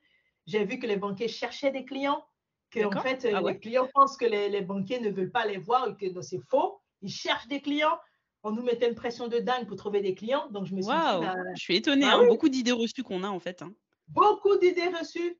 Donc, en fait, je me suis dit, bah, ils cherchent les clients. Donc, euh, pourquoi les clients ne viennent pas? Mystère et boule de gomme. Et à l'époque, c'était au crédit foncier. Hein. Tu pouvais venir à 500 euros d'épargne, tu étais propriétaire. Sérieux? Mais c'était bah génial. La belle époque. Hein. On t'aidait même à, chercher un crédit. On t'aidait à être propriétaire. C'est pour ça que je me suis dit, mais les gens ne sont pas au courant. Donc, quand j'ai su ça, aïe, aïe, aïe, je suis allée en citer toutes mes tatas. Tatami Ouais, j'adore Ah ouais, j'ai dit, tatami, tu peux être propriétaire. Donc, elle a acheté dans le 77. Tous ceux qui entendaient, je leur disais, saute ici ah, c'est génial. Ah ouais, ma mère, elle m'a dit, mais c'est pas possible. Depuis que tu as découvert la banque, là, plus personne ne peut respirer. Et c'était ça. Hein. Dès que tu me croisais, je te, te, te prenais. Dès qu'une cousine me présentait un mec, je te présente mon gars, je dis, t'es propriétaire, monsieur? C'était ça mon critère. Ah ben non, je suis locataire. Je dis, oh, il n'est pas intéressant. Et tout le temps. Et tout le temps, je disais ça aux gens. Mais c'est pas possible, il est locataire. Mais t'imagines, lui, si tu maries avec lui qui décède, tu vas tomber, tu vas être pire qu'actuellement. non, mais c'est génial parce que euh, toi, tu as découvert ça, tu t'es lancé, tu as partagé aux autres et euh, as pu, bah, tu leur as permis vraiment une, indépendance financière aussi parce que euh, tu n'es pas dépendant de, quelqu'un, c'est ton logement. Bien sûr qu'il y a des inconvénients aussi à être propriétaire, il y a des avantages à être. mais c'est aussi, une, moi je trouve que c'est un accomplissement personnel. et en fait, en France, on ne se rend pas compte, mais j'avais vu un chiffre comme quoi on était le pays d'Europe où il y a le plus de propriétaires. Ah bon, moi je pensais, je pensais qu'on était moins justement. On est le pays. je sais qu'en Allemagne, ils sont moins propriétaires aussi. Et, mais bon, eux, c'est historique. Ils ont des loyers encore assez bas et tout. Mais j'ai vu ça, en fait, qu'on était le pays où il y a le plus de propriétaires. Et quand tu vois ce qui s'est passé pendant la crise des subprimes, la crise des subprimes, c'est ça. C'est que les Américains, ils voulaient vivre le rêve américain de devenir propriétaire. Et c'est pour ça qu'ils sont, ils ont emprunté des, des emprunts qui n'étaient pas à la hauteur de leurs revenus, de leurs moyens. Et, et voilà, après, le, le ce qui s'est passé, c'est que bah, ont perdu leur maison, mais parce que c'était un rêve. Les gens cherchaient pas à devenir des millionnaires ou des gros investisseurs, ils voulaient juste avoir leur, leur chez-soi, en fait. Mais alors qu'en France, je t'assure, c'est quelque chose qui est à la portée de tout le monde. Il faut juste bien préparer son dossier, basique. Comme dirait Oreslan, simple, basique. Il est beaucoup cité Oreslan, hein, le, le, sage, le philosophe. Ah ouais, mais j'aime bien cette phrase-là, simple, basique. Tu vois, tu prépares ton dossier, tu vas à la banque, basique. Tu vois, quand que je sois au Crédit Foncier ou que je sois à BNP Paribas, d'ailleurs, au Crédit Foncier, j'ai refusé même plus de dossiers qu'à BNP Paribas. D'accord. À BNP Paribas, en six mois, j'ai fait 20 millions. J'avais jamais vu ça. De financement de crédit? De financement de crédit sur Paris, 20 millions en six mois. Waouh. Et c'était rarement, je les ai vus refuser un dossier. Rarement. Quand le dossier était refusé, tu savais même, de toute façon, ça se voyait à force. Rarement. C'est pour ça que je comprends pas. Ah, je vais rester locataire parce que c'est moins risqué. Ou je vais rester locataire quand j'entends dire parce que pour être propriétaire, il faut donner un bras, un poumon. C'est faux. Oui, c'est de la méconnaissance, hein. On pense qu'il y a plein de dire, les charges, les machins etc. mais tout ça, ça s'évalue à l'avance, hein. Moi, quand je visitais, je vois que les charges sont trop élevées, je dis: «Non, faut pas abuser» ou je regarde aussi le montant de la taxe foncière etc. Il y a plein de choses à regarder et du coup, bah, j'en viens à la suite. tu m'as dit que tu avais sorti récemment un programme, enfin, tu vas sortir un programme, mais au moment où l'épisode sortira, il sera déjà sorti, pour accompagner les personnes, qui désirent, acquérir leur résidence principale. Moi, j'ai trouvé ça génial fait un post LinkedIn et j'ai vu ça, j'ai dit oui, il le fallait. J'ai dit voilà, il y a plein de programmes de formation pour investir, etc. Ou acheter ou devenir rentier grâce à l'immobilier. Mais j'ai dit ça, c'est un fondamental. Et euh, moi, je me rends compte que les gens ne cherchent pas forcément à devenir investisseurs, à avoir plein de biens, quoi que ce soit. Ils veulent juste être propriétaires de leur maison, de leur appartement. Et c'est déjà très bien, c'est déjà un bel accomplissement. Et du coup, toi, tu as créé ce programme justement pour répondre aux, questions que les gens se posaient et vraiment qu'ils puissent préparer ce projet de vie, en fait. Et du coup, je voulais que tu nous parles un peu de ton programme en détail, ce que ça contient, les grandes lignes, si tu peux nous dire un peu même le sommaire pour qu'on puisse voir un peu les étapes par lesquelles il faut passer pour bah, accéder à la propriété. propriété. Alors, en fait, effectivement, j'ai créé ce programme parce que j'ai, sur les réseaux sociaux, j'ai fait, j'ai compté, j'ai eu à peu près 500 rendez-vous. Et euh, les gens me posaient toujours les mêmes questions qui revenaient. Mais comment je fais? Je commence par où? Euh, comment, comment on fait pour devenir propriétaire? Et je me disais, mais normalement, ce n'est pas difficile, en fait, c'est simple. Et c'est basique, tu vois? Et comme j'arrêtais pas de voir qu'il y avait beaucoup de personnes qui ne savaient pas, qu'il y en avait qui n'osaient pas appuyer sur le bouton pour prendre rendez-vous avec moi. Donc, je me suis dit, bah, le truc le plus simple, bah, c'est de créer un programme où ils n'ont pas forcément besoin de me parler. Mais oui, ils vont voir le parcours, ils vont se préparer. Parce que moi, j'aurais beau dire aux gens, vous savez, vous pouvez être propriétaire, vous il faut aussi qu'ils acceptent que c'est possible. Voilà, c'est, voilà. Si, ils ont, si ils ont des pensées limitantes, c'est pas parce que moi j'ai dit qu'ils vont me suivre. Il faut aussi qu'ils, l'acceptent. Donc, je me suis dit, bon, bah, la, seule, la, manière la plus simple pour moi de le faire, c'est de faire une formation et de mettre un tarif hyper bas, qui n'est même pas le prix d'une chaussure, pour qu'ils puissent, euh, voilà, ils puissent euh, le faire tout seul dans leur coin, se rassurer et après se lancer. C'est pour ça que j'ai lancé ça. Donc, j'ai fait un parcours en partant de, comment dirais-je, du parcours classique. Je veux devenir propriétaire, je commence par quoi? Bah, Je commence par faire mon check-up financier. Donc, je commence à calculer combien est-ce que je peux emprunter. Je commence aussi à faire mes comptes sur 12 mois. Pourquoi je fais ça? Parce que si on ne fait pas ces comptes, en fait, je ne vais pas dire à quelqu'un, il faut que tu arrêtes de manger au euh, Uber Eats. Je ne peux pas dire ça, c'est faux. Parce que euh, même moi qui maintenant aide ma soeur, quand je passe tout le temps devant la boulangerie, j'ai du mal à pas acheter quelque chose. Donc, je ne peux pas dire à quelqu'un, il faut que tu coupes ça, il faut ça. Ce n'est pas possible. Donc, en fait, je leur dis toujours, faites un check-up financier sur 12 mois, détectez vos habitudes, regardez là où va votre argent et puis essayez de faire un arbitrage. Donc, on fait ça sur 12 mois. Parce que je ne vais pas leur dire, tenez-vous à carreau trois mois. Parce qu'ils vont se tenir à carreau trois mois, ils vont devenir propriétaires et après, ça va exploser. Alors, mon but, ce n'est pas qu'ils soient uniquement propriétaires. Hein. Mon but, c'est qu'ils soient propriétaires, qu'ils bâtissent même une richesse pour eux et leurs enfants. Moi, je veux qu'ils changent leur mindset. Donc, je leur dis, pendant 12 mois, on regarde, vous faites un check-up, donc ils vont faire un check-up sur 12 mois, ils prennent les décisions, ils regardent combien est-ce qu'ils peuvent emprunter, et après, maintenant, on calcule le budget. Ça, c'est étape 2. C'est pas, je vais voir la banque et je dis, combien tu peux me prêter? La banque dit 300 000 et je me lance dans 300 000. Non, c'est combien toi, tu peux payer avec les habitudes et la façon dont tu as de fonctionner. Avec ton mode de vie, ouais. Ton mode de vie. Parce que mon but, c'est pas que tu sois propriétaire et que ça finit, tu sors plus, tu, tu, tu fais rien. C'est pas ça. C'est avec ton mode de vie, comment tu peux emprunter. Donc, une fois que ça c'est fait, ensuite, je leur apprends le vocabulaire. Parce que je me suis rendu compte que parfois, euh, les personnes, en fait, quand elles parlent, elles ne comprennent pas toujours ce que la personne dit en face. Parce que quand je leur dis, c'est quand les conditions suspensives, ils me disent, mais je ne sais pas. Pour ceux qui m'appellent en ayant signé un compromis, par exemple, quand je dis c'est quand les conditions suspensives, ils ne savent pas. Quand je dis, euh, tu sais que tu peux avoir ton notaire, même si le notaire a, aussi son notaire, ils ne savent pas. Quand je dis, mm. c'est quoi les, frais d'agence Ils me disent, euh, comment ça? Donc, Ou alors je dis, est-ce que les frais d'agence sont à ta charge ou c'est à la charge de, l'acquéreur, du vendeur Ils ne savent pas. Je dis, mais si tu n'as pas d'apport et que les frais d'agence sont charge, ce n'est pas bon. Ah bon? Tu vois, donc, c'est pour ça que j'ai créé un vocabulaire pour que quand on leur dit frais d'agence, conditions suspensives, diagnostic technique, euh, offre de prêt, quel que soit le, d'ailleurs, quel que soit le, profil euh, euh, social, il y a des personnes qui, même en étant CSP, ne comprennent pas qu'une simulation, ce n'est pas un accord. Donc, en fait, ah oui. oui, oui. Moi, j'ai des clients sur Paris, euh, hyper CSP, j'étais en banque, hein, qui venaient me dire c'est bon, je suis en train d'attendre mes offres. Je dis mais vous n'avez pas donné de dossier, il n'y a pas d'offre. Donc, je, sais que ça peut prêter à confusion parce que nous, on est de l'autre côté de la barrière, donc ça nous paraît évident. Donc, j'ai fait un vocabulaire pour expliquer tout ça. Donc, une fois que ça s'est fait, Ensuite, que ça, on a acquis entre guillemets les bases. Après, je dis, bon, maintenant, en fonction du projet, soit vous faites terrain, plus construction, soit vous faites de la VFA, soit vous faites de l'ancien, vous choisissez la formation qui correspond. Et ensuite, je vais vous expliquer comment on fait dans chaque étape. Et puis après. Oui, parce que je reprends, euh, tu as fait trois programmes, un pour acheter dans l'ancien, comme moi j'ai fait. Tu as fait un programme pour acheter un terrain et construire, ce qui est encore différent. Et il y, a des, y a des subtilités, et ça, c'est encore plus compliqué. Donc, ça, c'est bien d'être accompagné. Et le troisième, c'est euh, location-accession. C'est ça. C'est ça. Location-accession, c'est pour les personnes qui veulent être propriétaires, mais qui ne sont pas trop prêtes et qui ont besoin de se mettre un peu dans le truc. Donc, elles vont, elles habitent. Et puis, euh, bon, voilà, tu vois, c'est assez long. Si je commence à t'expliquer tout ça, je, oui. En fait, on est locataire et puis après, on peut faire une option d'achat et acheter. C'est souvent dans des logements sociaux. Hein. Euh, ils ne sont pas qualifiés comme tel parce que c'est des logements neufs. Hein.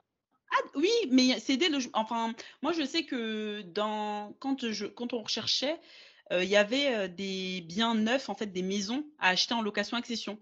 On avait un an, et d'ailleurs, j'ai une collègue, une ancienne collègue qui avait acheté comme ça. Il y avait un an, moi je pensais que c'était trois ans, elle m'a dit non, non, un an de location et direct, elle, elle a débloqué tout son plan d'épargne d'entreprise et tout, et elle a acheté, et, voilà, pour mais c'est des logements tout neufs, tout propres, bien standardisés. Il y a des logements sociaux neufs, hein, des, appartements, des maisons. Exactement. C'est construit spécialement pour ça, en fait. Mais c'est pas parce que c'est des logements sociaux que c'est pas bien, au contraire. Ah non, du tout. Tout neuf, tout, tout, tout, tout, neuf, tout propre. Voilà, on achète ça. Parce qu'on confond en fait euh, logement HLM et logements sociaux. Euh, logement HLM, bah, c'est euh, l'office machin, le nom, là, j'ai oublié, à loyer modéré. Mais moi, par exemple, j'étais locataire d'un logement social, donc chez 3F, pour ne pas les citer, mais il y en a plein d'autres. Il y a Paris Habitat, etc. Euh, mmh. l'office. Et on était sur un logement intermédiaire. Parce que par rapport à nos revenus, on n'avait pas un loyer modéré, mais on avait un loyer de revenus intermédiaires parce que dans la ville où on est, euh, les, plafonds étaient assez hauts. Donc, du coup, on pouvait rentrer dedans et au final, on a acheté au bout de 10 mois. Euh, mais il y a aussi les hauts revenus parce que dans un immeuble, il y a de, loyers. Il y a, les il y a les bas loyers, il y a les loyers intermédiaires, il y a les, hauts, il y a les loyers assez hauts aussi. Euh, mais ça n'a rien à voir aussi. En fonction de l'endroit où c'est situé, c'est clair que quand tu habites là-bas, il y a les HLM en plein Paris, euh, je crois non loin de la Samaritaine, c'est ce que j'ai entendu dire. Évidemment, si tu habites là-bas et qu'on te dit qu'on vend et que tu peux, saute sur l'occasion. Vous sautez, mais ils ne vont jamais vendre à Paris, hein, ils ne vendent jamais. Parce que euh, mon conjoint, il a un ami qui vit dans le 16e, très beau quartier, tout neuf je sais qu'ils vendront jamais. J'ai une amie, je lui avais dit Ah, demande à acheter et tout. Elle m'a dit Ouais, j'avais déjà fait les courriers. Ils m'ont dit non parce que c'est une zone limitrophe à Paris. Ils vendent pas là-bas. Moi, c'était moi 3F. Ce qui était exceptionnel, c'est qu'ils vendaient pour pouvoir, en fait, quand ils vendent, c'est pouvoir reconstruire derrière du neuf. Et donc, du coup, c'est des logements qui ont déjà été amortis. Mais moi, je suis dans une très belle ville où le le, le, PLI, c'est ça, s'appelle. Du coup, c'est pas le PLS, c'est le plafond de loyer intermédiaire là. Il était assez élevé et du coup, nous, on était en plus en début de carrière, donc euh, voilà. Je crois qu'au euh, bout d'un an, le plafond l'avait dépassé, donc heureusement qu'on a acheté. Mais ah euh, voilà, il y a ces possibilités là qu'on connaît pas forcément. Voilà, exactement. C'est pour ça qu'en fait, j'ai créé cette formation pour aider les personnes justement à préparer leur projet immobilier et pour qu'ils soient le plus possible, maximum, être propriétaires. Parce que moi, je trouve que c'est pas encore assez.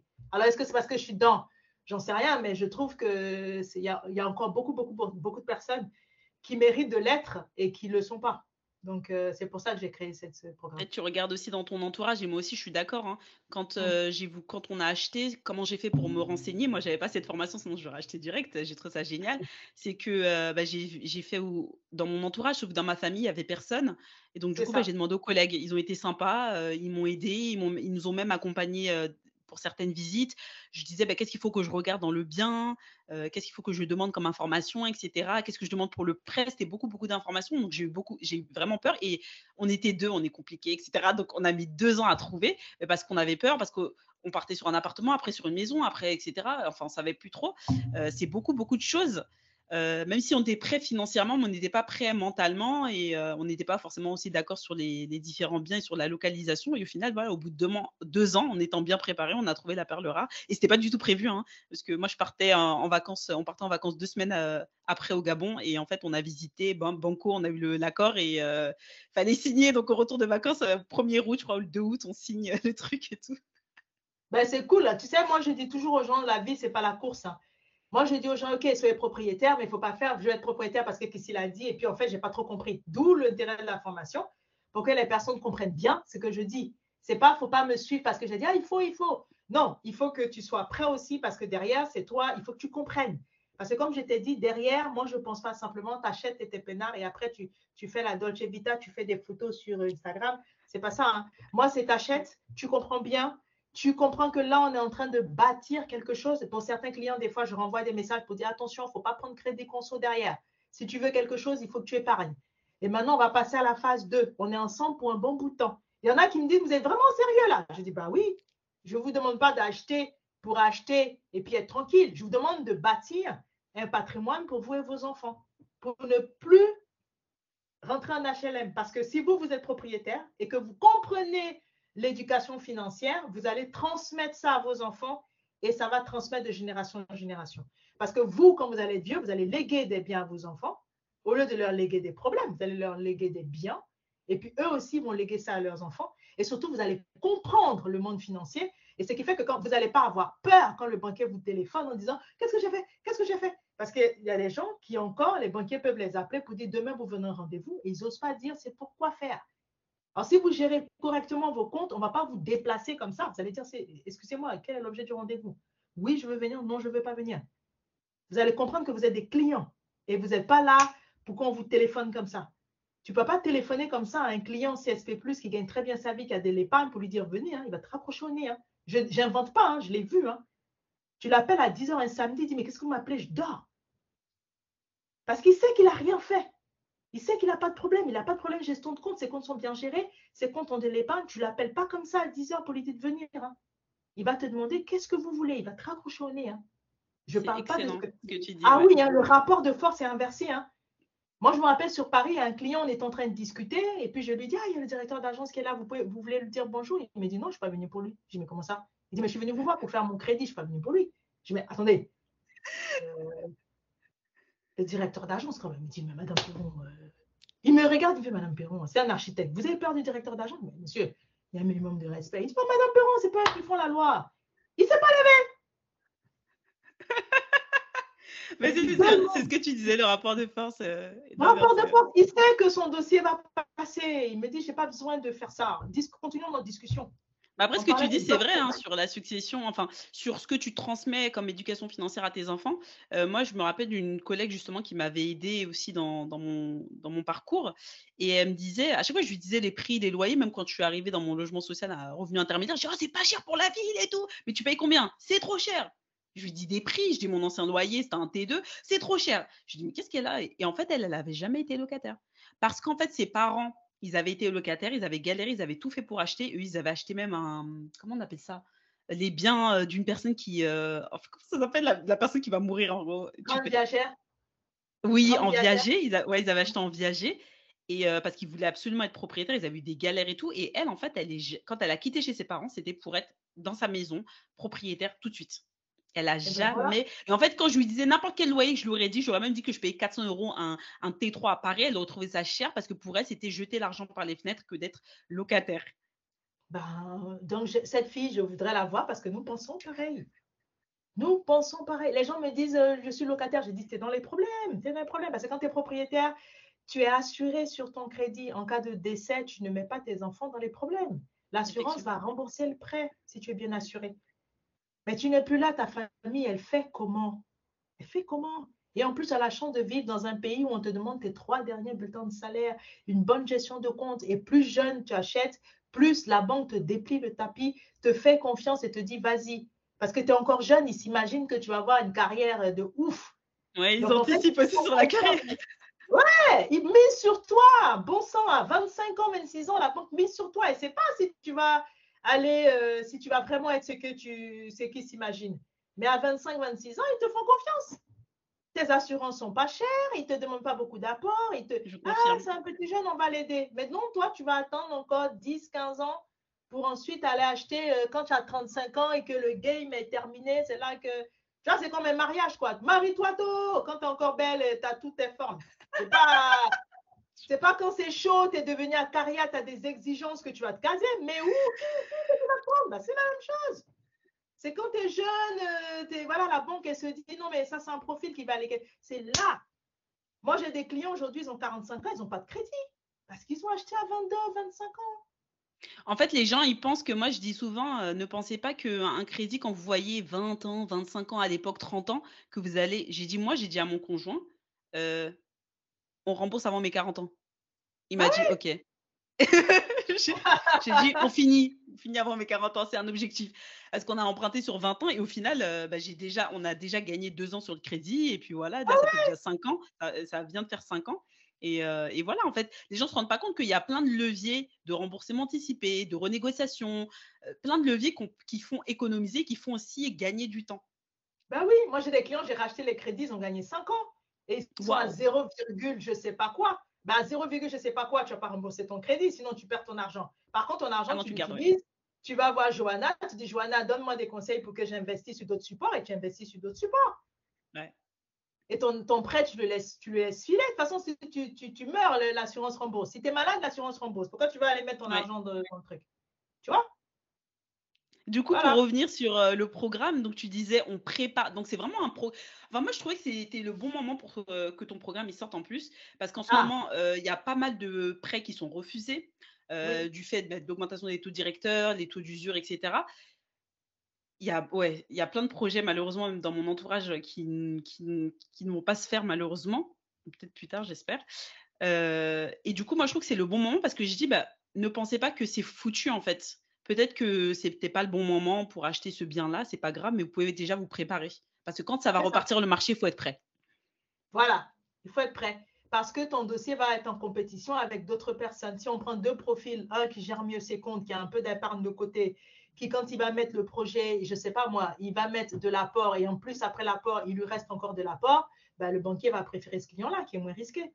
Donc justement, dans cette période de crise, c'est le moment de mettre l'argent de côté, de préparer son projet et puis d'être prêt quand euh, les choses seront, euh, seront mieux, c'est tout.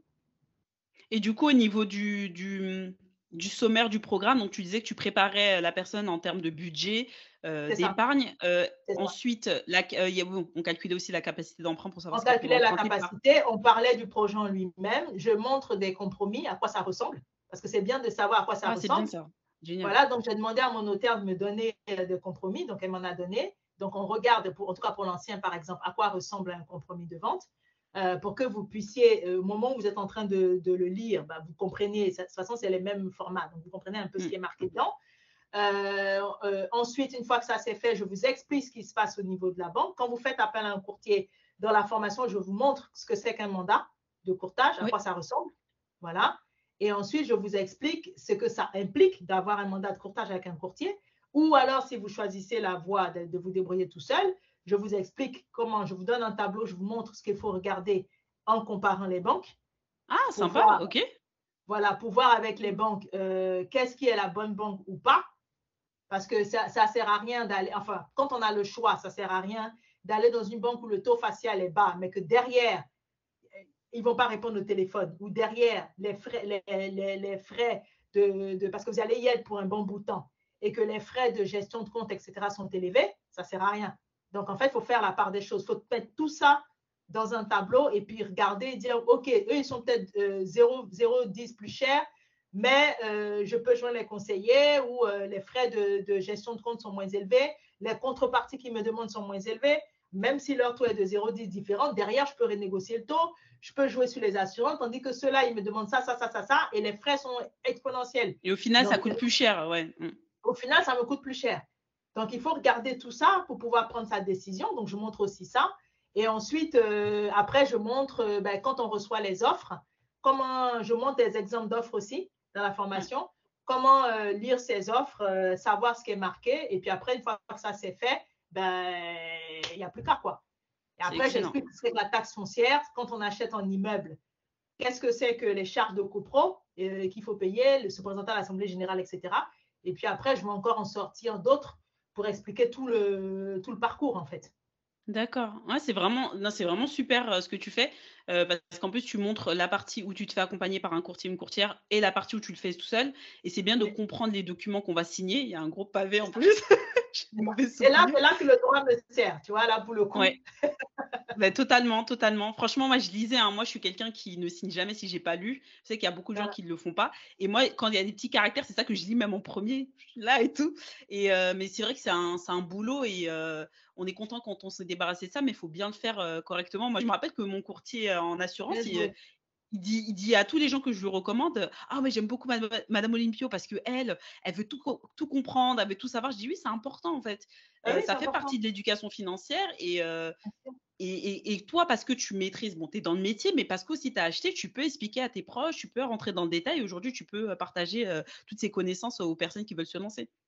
Oui, et c'est toi qui as raison. Il faut regarder. Il ne faut pas penser que parce que c'est d'autres personnes, euh, ils sont infaillibles. Il faut que vous-même, vous ayez une connaissance équivalente pour, pour travailler sur un pied d'égalité. Sinon, ça, va être compliqué. Exactement. Et pour, te, pour te donner une anecdote, euh, quand on a acheté, l'agent immobilier, il a fait une erreur. Et moi, je l'avais vu l'erreur. Je lui ai dit, je lui ai dit, mais il n'y a pas de souci, machin. Et après, il s'est excusé. Il a dit, je suis vraiment désolé. En plus, vous aviez raison.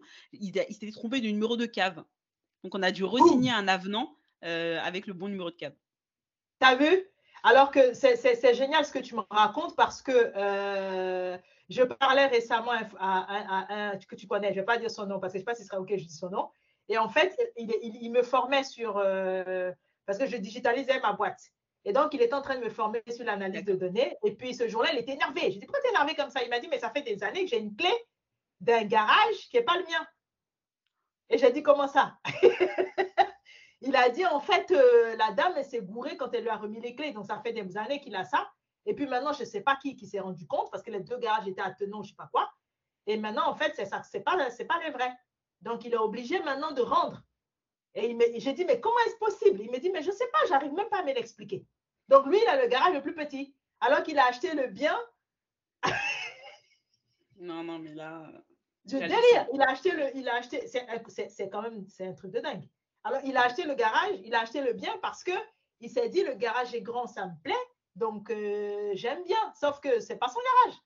Légalement, c'est pas son garage. il n'a pas, le, Il n'a pas le titre de propriété de ce garage. Voilà, donc du coup, il a le plus petit. Donc lui, ça l'embêtait. Il m'a dit, mais je lui ai dit, mais oui, mais sauf que tu n'as pas précisé dans le compromis que c'était le garage qui, a fait que qui a fait basculer. ah, il y a des subtilités comme ça qu'on peut mettre alors. Ok. Là, tu n'as pas dit. Donc, je dis, tu n'as pas dit que c'était la cause, c'est le garage qui t'a qui t'a. Donc là, tu te retrouves avec un, plus petit garage. voilà, comme quoi, il faut bien connaître ses droits et, se renseigner, faire les choses vraiment à fond. Ou sinon, on se fait accompagner par des gens qui connaissent. Voilà, où on lit, tu vois, toi, tu as lu, euh, voilà, tu as su. Parce que ah non, moi, j'ai lu les documents et j'ai dit, euh, non, mais il y a un truc. Bah voilà, parce que des fois, on a tendance à penser que celui qui est en face de toi est plus intelligent que toi. C'est pas vrai. C'est juste qu'il a la connaissance que tu n'as pas. Donc, il faut que tu acquières la connaissance pour être au même niveau et discuter. C'est tout. Exactement. Très bien.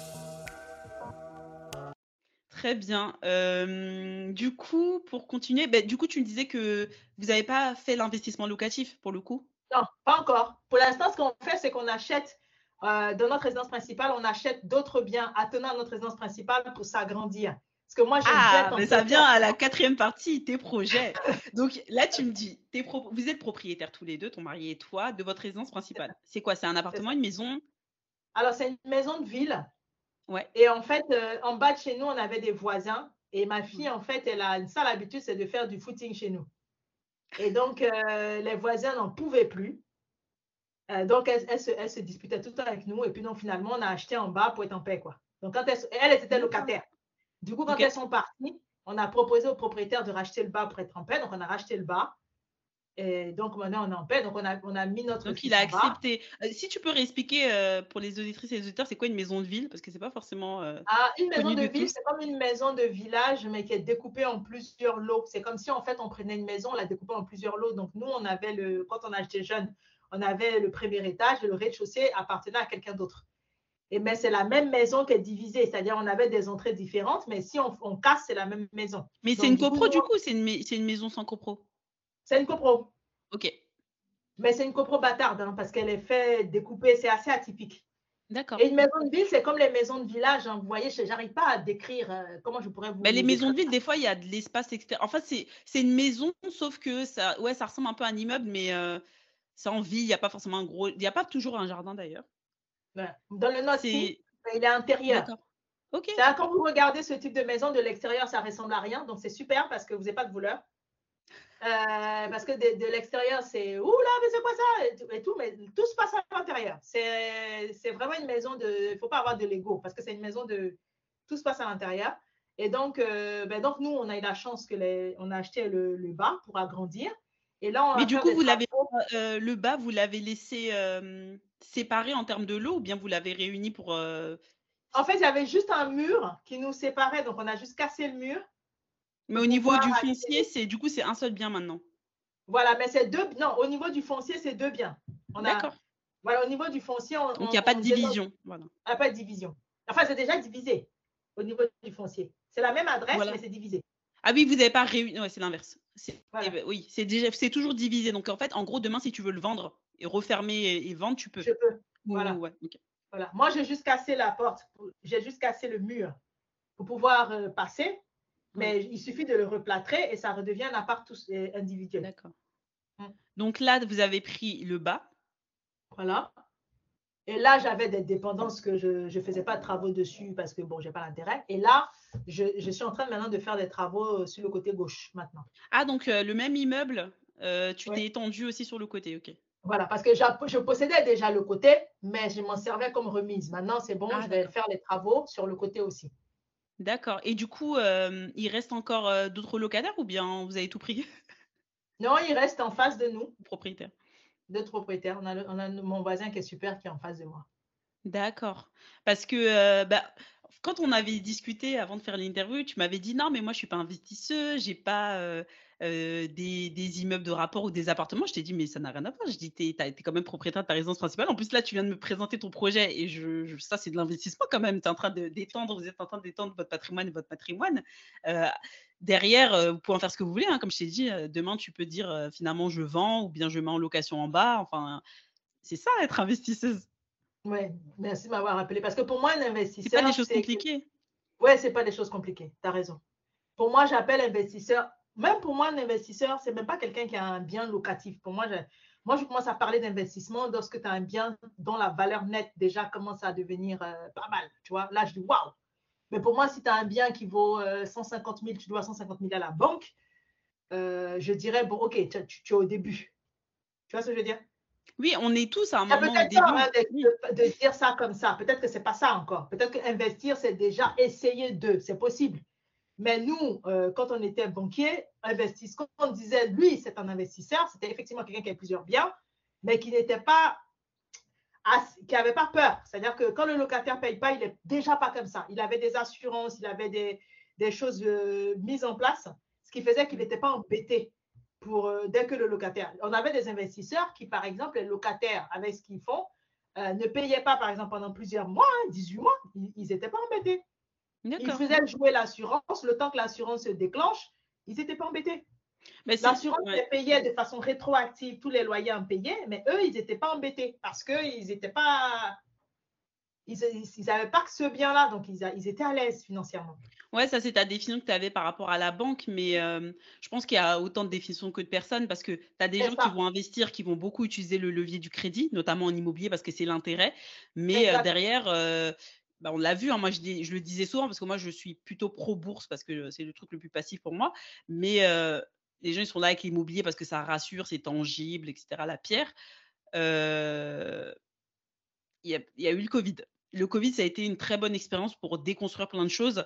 Il y a eu le Covid où des personnes se sont retrouvées avec leur immeuble de rapport sans personne. Vraiment rendu compte que non, l'immobilier pouvait être aussi touché et que ce n'était pas l'Eldorado.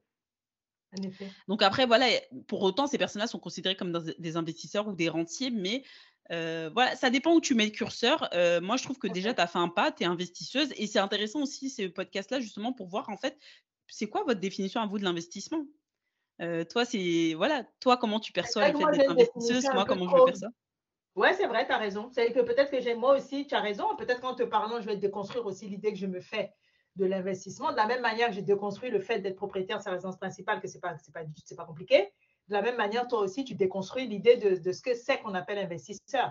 Ça se trouve, moi, j'en ai une idée trop bancaire, trop, euh, ou peut-être même plus royaliste même que les banquiers, tu vois. Donc, euh, je trouve que effectivement, ton approche est intéressante. Quand j'ai parlé avec toi, j'ai réfléchi, j'ai dit, bah ouais, à partir du moment où tu commences à investir en bourse et que tu, as, tu, fais travailler ton argent, bah oui, tu investis ça. Totalement, totalement. Et toi, en plus, euh, ton projet, il est intéressant parce que c'est ta résidence principale, mais que tu l'étends. Et demain, tu peux faire plein de choses. En fait, si tu n'es pas propriétaire, tu ne peux pas faire ça. C'est clair, c'est clair. Rien que casser un mur, euh, tu peux pas.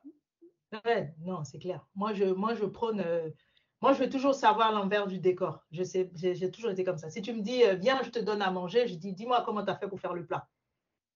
Moi, j'ai toujours été comme ça. Parce que sinon, tu n'es pas indépendant, tu ne sais pas. Donc, moi, je, veux toujours savoir. Tu vois, là, chez ma soeur, je dis. Être dépendant des autres, il faut être indépendant? Voilà, être exact. Excellente. Excellente formulation. Exactement savoir comment ça se passe. Parce qu'une fois que tu sais l'envers, tu dis, ah, mais c'est tout en fait. C'est rien en fait, c'est des beaucoup de peurs qu'on a et d'appréhension quand on ne connaît pas, mais après quand on se lance au final, c'est la partie la plus dure, le démarrage. C'est ça, exact, je confirme. Et du coup, moi, au niveau de tes projets, je voudrais savoir, bah, c'est quoi tes prochains projets hein? Là, tu m'as dit le bas c'est bon, le côté c'est bon. bon. Tu vas rigoler tu vas rigoler, mon prochain projet. Je t'assure que quand je travaille chez ma soeur, en fait, chez ma soeur, j'ai l'impression que je joue à la, à la marchande. Quand je Donc, ta soeur, elle est fromagère, je, précise, elle a une fromagerie. et là, en ce moment, tu l'aides? C'est ça. Ma soeur est une fromagerie, là, moi, je l'aide. Donc, en fait, je joue beaucoup à la marchande parce que je me suis dit, mais c'est un jeu, en fait. Et genre, je tape les pieds, je prends les pieds. Merci, monsieur. Non. Ma soeur me dit, mais tu joues. Enfin, euh, c'est un vrai métier quand tu es en train de jouer. Et en fait, euh, ce que j'ai compris, je dis, mais en fait, euh, il y a des gens qui mangent comme ça.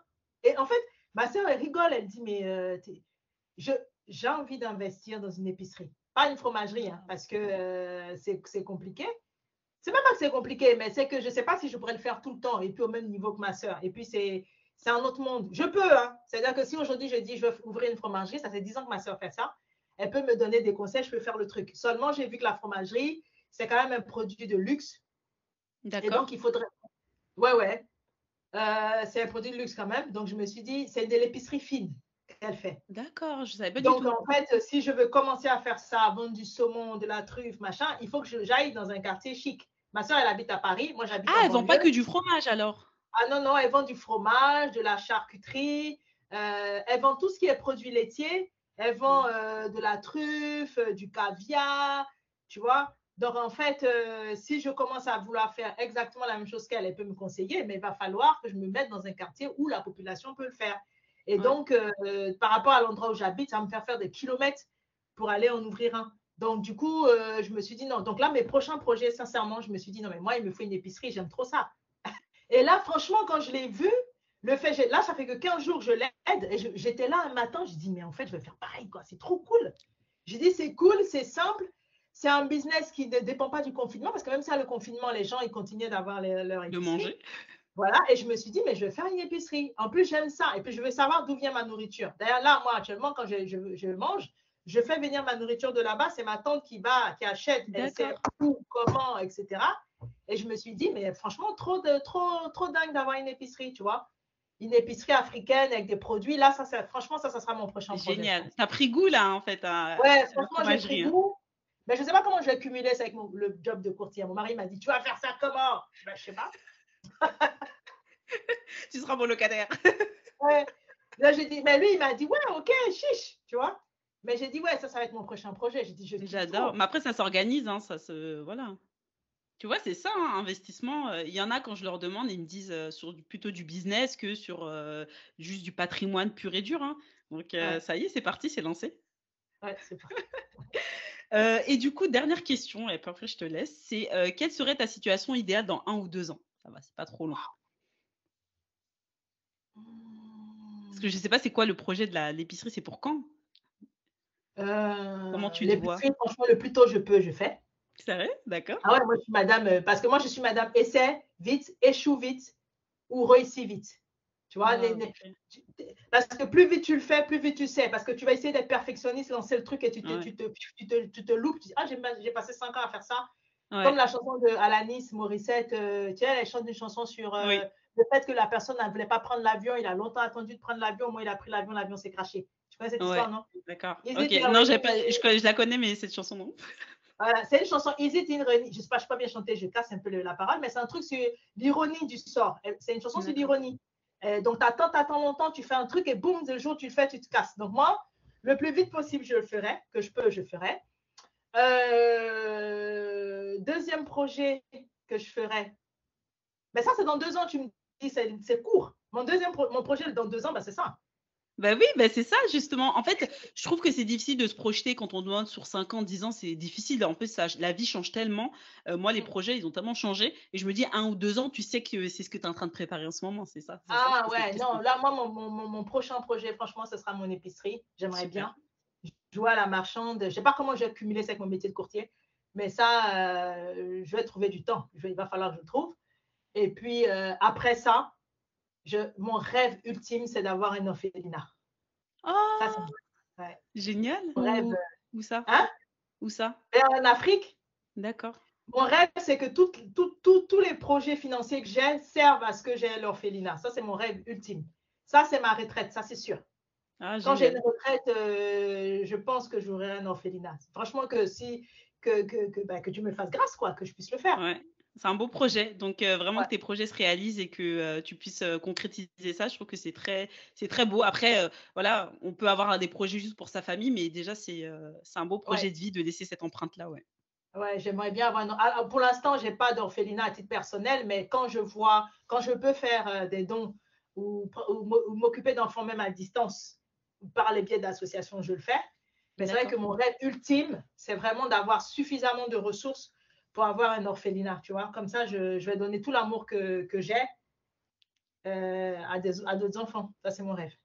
D'accord. Bon, ben, sur ces belles paroles, on va s'arrêter. Puis moi, je continuerai, je te dirai, euh, on va continuer après l'interview que je te raconte un peu mes projets aussi. Ça va, on a des projets communs, on a des projets communs. Donc merci beaucoup, Kissy, c'était génial. Euh, même la préparation était top. Et là, merci d'être venu malgré la défaite de la France. merci beaucoup pour ta patience parce que c'est vrai que je t'ai beaucoup fait patienter pour suivre la fin du match. Donc, merci infiniment d'avoir été si patiente euh, et de ne pas m'avoir jugé en disant elle n'est pas sérieuse, elle préfère regarder le match au lieu de venir faire l'interview. Merci infiniment. Merci. Merci, tu m'as fait beaucoup rire. Merci d'avoir écouté ce podcast jusqu'à la fin. Vous trouverez toutes les notes en description. Si vous avez apprécié cet épisode, partagez-le autour de vous en me taguant. Sur ce, je vous donne rendez-vous pour le prochain épisode de Nous les investisseuses.